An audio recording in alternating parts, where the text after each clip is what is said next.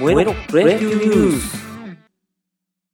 この番組は私トンさんが個人的に気になった野球ニュースをお伝えしていく番組ですはい、こんにちは、ドンさんです。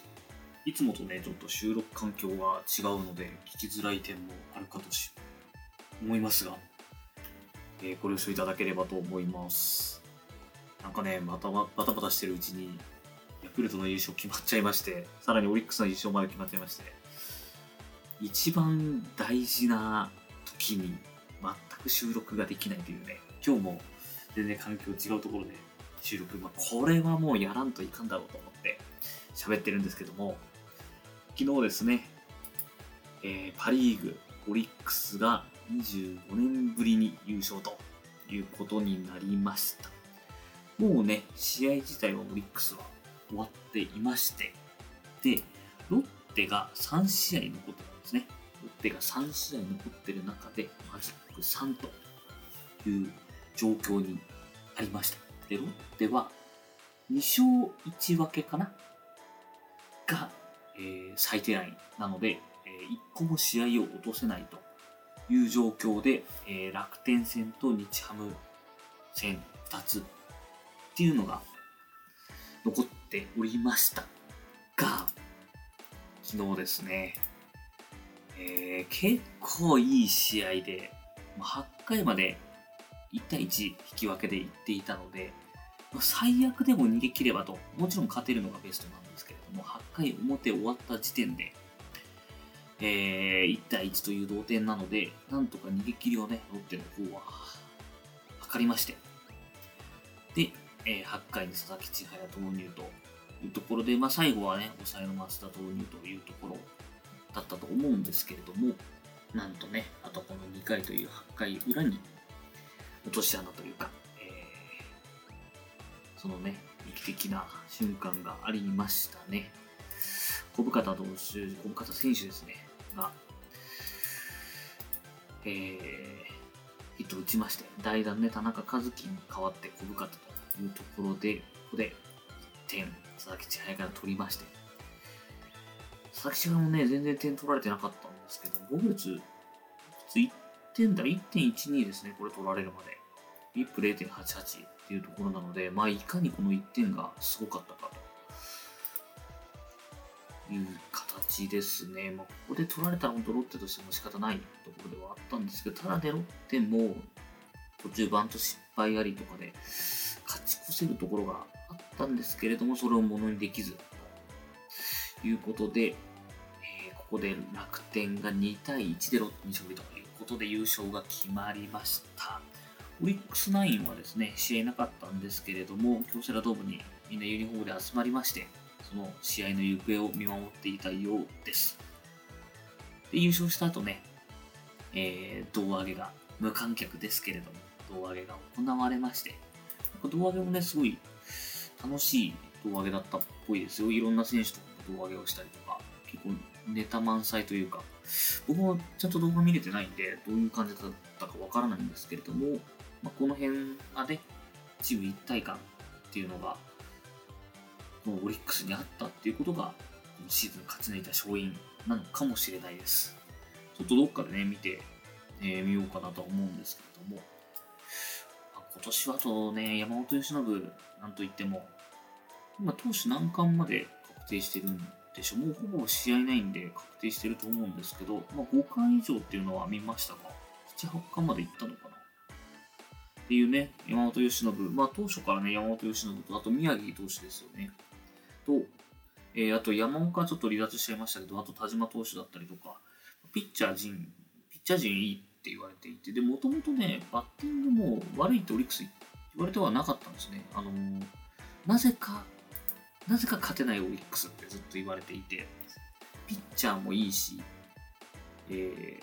バッターもまあまあいいというところだったんですけど、なぜか勝てないっていうので、結構最下位予想をしてた皆さんも多かったんじゃないでしょうか。ただね、今季は、えー吉田正尚選手、まあ、ずっとね、打ってる吉田正尚選手に加えて、杉本選手ですよ。これ、同い年のドラフトなんですね。同い年とか同じ年のドラフト、2015年のドラフトなんですけれども、えー杉本選手はですね、今年30歳とかでしたっけ？なかなか遅咲きの選手で、で、ドラフト10位なんですね。本当に、ここに来るまでいつ切られてもおかしくなかったかもしれないんですけれども、これがですね、3割30本打つ選手にまさかなるとは、これ1年だけでね、終わらないでもらいたいんですけど、まあ、ここの遅咲きで、あの、遅咲き選手で言うと、よくあの、西武のね、和田和弘選手になぞらえて、和田曲線っていう言われ方をするんですけども、和田さんもですね、かなり後半から上がってきたんですよ。30歳の時に通算149安打しか打っていなかったようで、そこから2000本安打なので、ちょうど同い年ですよね、この30のところで。今、い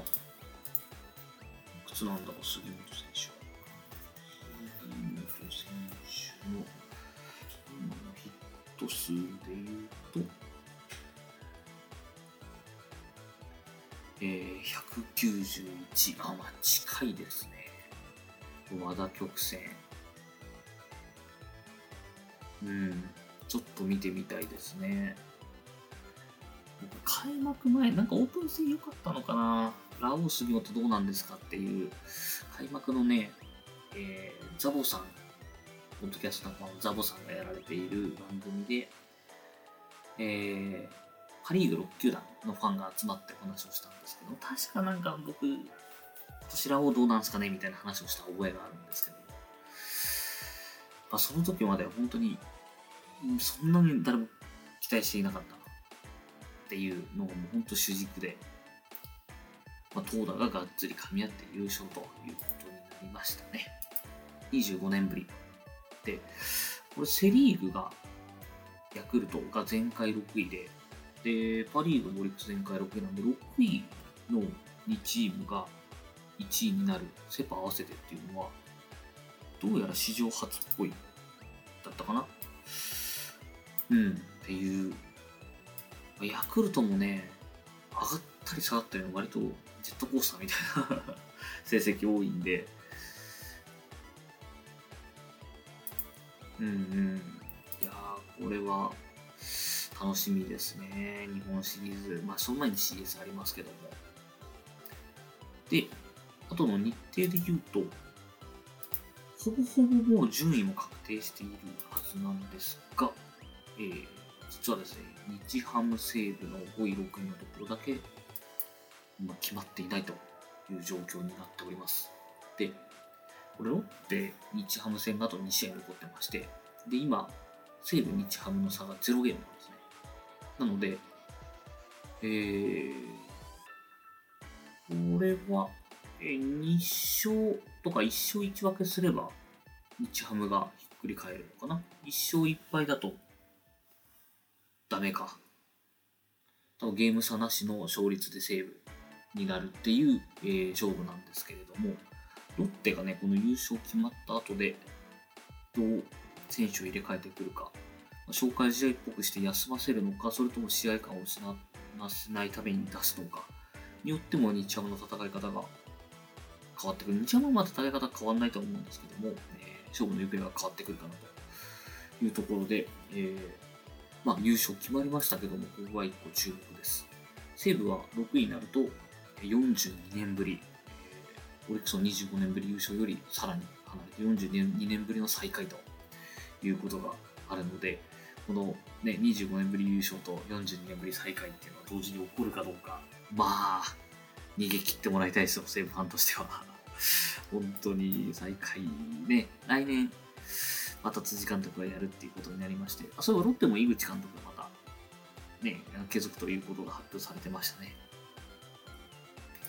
ということになっておりますので、まあ、攻めてこいで、えー、隅田佐藤を取りましたので、来季に向けてね、ステップアップできるようにやっていってもらいたいなと。まあもう、もうセーブ試合ないんで、西ハムが負けてくれることを祈るしかないっていうステップアップを何もっていう感じなんですけど、はい、ちょっとね、6位だけはなんとか避けたいなと、えー願っております。はい、えー、本日はですね、プロ野球ニュースここまでにしたいと思います。お相手はトンさんでした。